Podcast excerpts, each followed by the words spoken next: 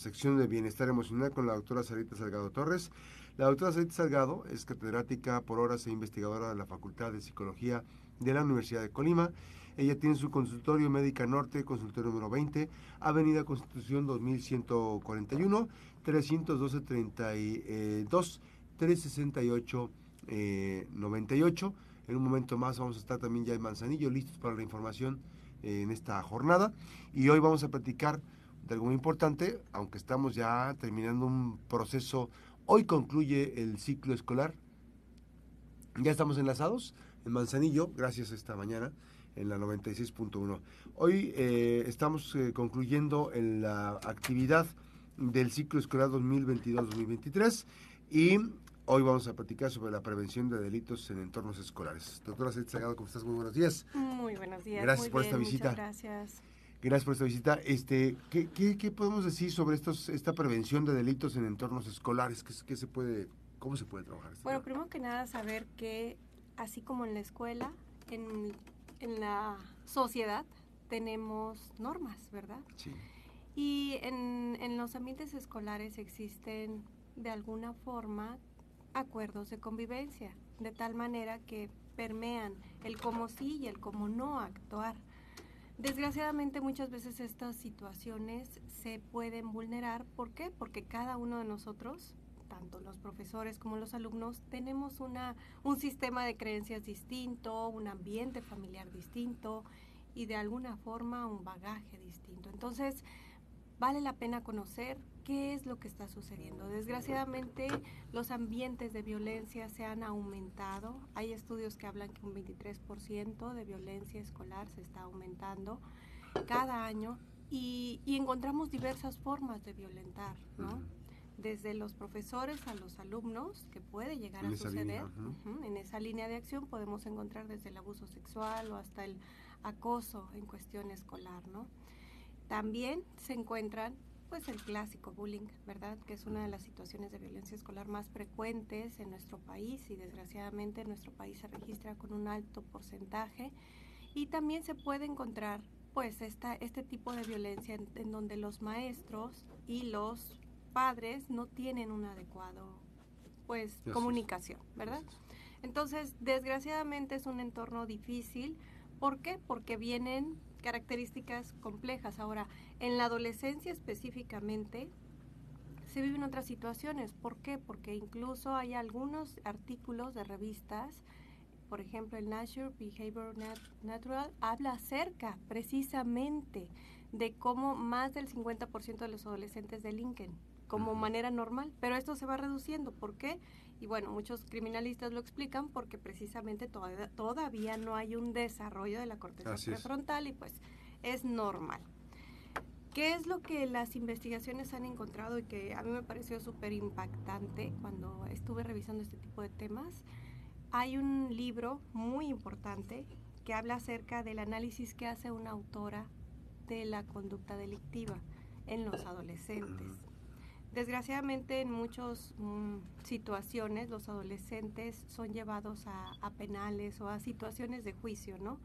Y en esas situaciones es cuando hace la entrevista esta autora de qué condiciones llevaron a delinquir, precisamente para conocer los factores que podríamos, ajá, que podríamos manipular. Y muchos de ellos es ausencia de padres, ¿no? Abandono del padre y situaciones familiares en donde hay abusos desgraciadamente el que es abusado aprende a abusar de los Se convierte, replica el comportamiento. Entonces tenemos situaciones de riesgo muy impactantes, ¿no? Incluso hubo una entrevista que hizo esa autora a una adolescente que, que mataba a, personas, específicamente a mujeres, y ella refería que lo hacía porque ella había vivenciado como a su mamá la habían matado frente a ella, ¿no? Entonces era como que yo necesito ver cómo los otros pueden llegar a sentir este mismo grado de dolor, ¿no? Entonces, desgraciadamente, tenemos situaciones, factores que pueden hacer que una persona sea víctima y factores precisamente que sea agresor. Dentro de los factores que pueden llegar a ser una víctima, ¿cómo podemos encontrar a un adolescente o a un escolar, un estudiante que se aísle, que tenga escasa asertividad, esta comunicación no asertiva, que tenga problemas de conducta por ser pasivo, es decir, que tenga frecuentemente que abusen de él y no diga nada, eh, que tenga mucho miedo ante la violencia, que manifieste claramente esta sensación de culpabilizarse o vulnerarse y que tenga ansiedad, inseguridad. Entonces, cuando detectemos una estudiante con esas características, foco rojo, porque puede ser víctima de bullying o de acoso escolar. ¿Y cómo distinguimos al agresor? Obviamente, que tenga una conducta antisocial o tenga esta tendencia a abusar de su fuerza, impulsividad, baja tolerancia a la frustración, eh, relaciones negativas con los adultos, dificultad para cumplir las normas y bajo rendimiento académico. Entonces tenemos pues, de cultivo casi casi, ¿no? Completamente. Desgraciadamente tenemos que estar muy atentos como profesores. Y bueno, no desgraciadamente, afortunadamente los profesores tenemos ese gran poder de al estar frente a los estudiantes darnos cuenta y prevenir prevenir porque siempre que hay una conducta delictiva hay una necesidad de fondo, es decir, hay un porqué y un para qué de la conducta. Así es. Y lo, fundamental en todo este proceso, doctora Sarita, eh, como siempre ha sido, eh, es importante no perder de vista que mm, eh, una intervención a tiempo siempre se agradece, pero además este, mejora la calidad de vida, desactiva muchísimas consecuencias que se puedan generar si es que no se interviene, ¿no? Exacto. Lo peor sería que dejáramos pasar este tipo de situaciones, ¿no? Es decir, que, que sea, se encuentren ambientes que toleren la violencia. Eso es lo peor que podríamos pasar. Como adultos somos gestores precisamente del futuro de los estudiantes. Entonces, acercarnos a ellos, tanto padres como profesores, será la mejor solución. Incluso creerles, ¿no? Porque recuerdo el caso de una chica que me hablaba acerca de abuso sexual por parte de su profesor y sus padres no lo creían, ¿no? O incluso eh, tenía mucho temor a, a a que hubiera represalias precisamente al momento de hablar de ello. Entonces, creemos ambientes seguros, sí hay obviamente protocolos escolares de ambientes seguros, pero bueno, lo importante sería acotarnos y empezar a trabajar desde la raíz, desde qué pasa en casa. Evitar, o más bien cerciorarnos de las mochilas, lo que llevan las mochilas, porque muchos estudiantes pueden llegar a tener armas en sus mochilas y los padres no se dan cuenta, ¿no?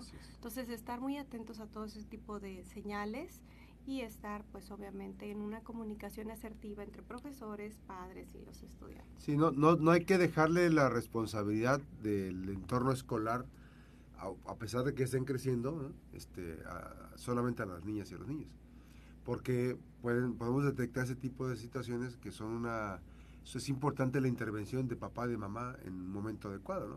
Para rescatar y para estar ahí pendientes. Exacto, y conocer que los, precisamente los adolescentes son los más vulnerables para que grupos delictivos los casen y precisamente los llevan a cometer delitos, ¿no? Entonces, conocemos cuál es la, la tónica del cómo operan estos grupos delictivos y de alguna manera les ofrecen pues obviamente la, comodidad y lo que ellos más quisieran y empiezan a desensibilizar a los niños, a los adolescentes a que cometan delitos. entonces recordamos nada más el aspecto, el, el, perfil de una persona es, que hay ausencia, ¿no? De, la ausencia de padres. Sí, sí, precisamente las investigaciones hablan acerca de la ausencia. Y no solamente ausencia física, ¿eh? Porque recordemos, o sea, los padres pueden estar, pero cada quien en su asunto con su celular y no están. Ajá, entonces la presencia de los padres de manera activa es muy importante en los ambientes familiares. Y es muy raro, pero en las investigaciones se habla sobre todo del papá, de la presencia del papá. Entonces, por eso es muy importante pues que en las familias haya pues ese respaldo de una figura, ¿verdad?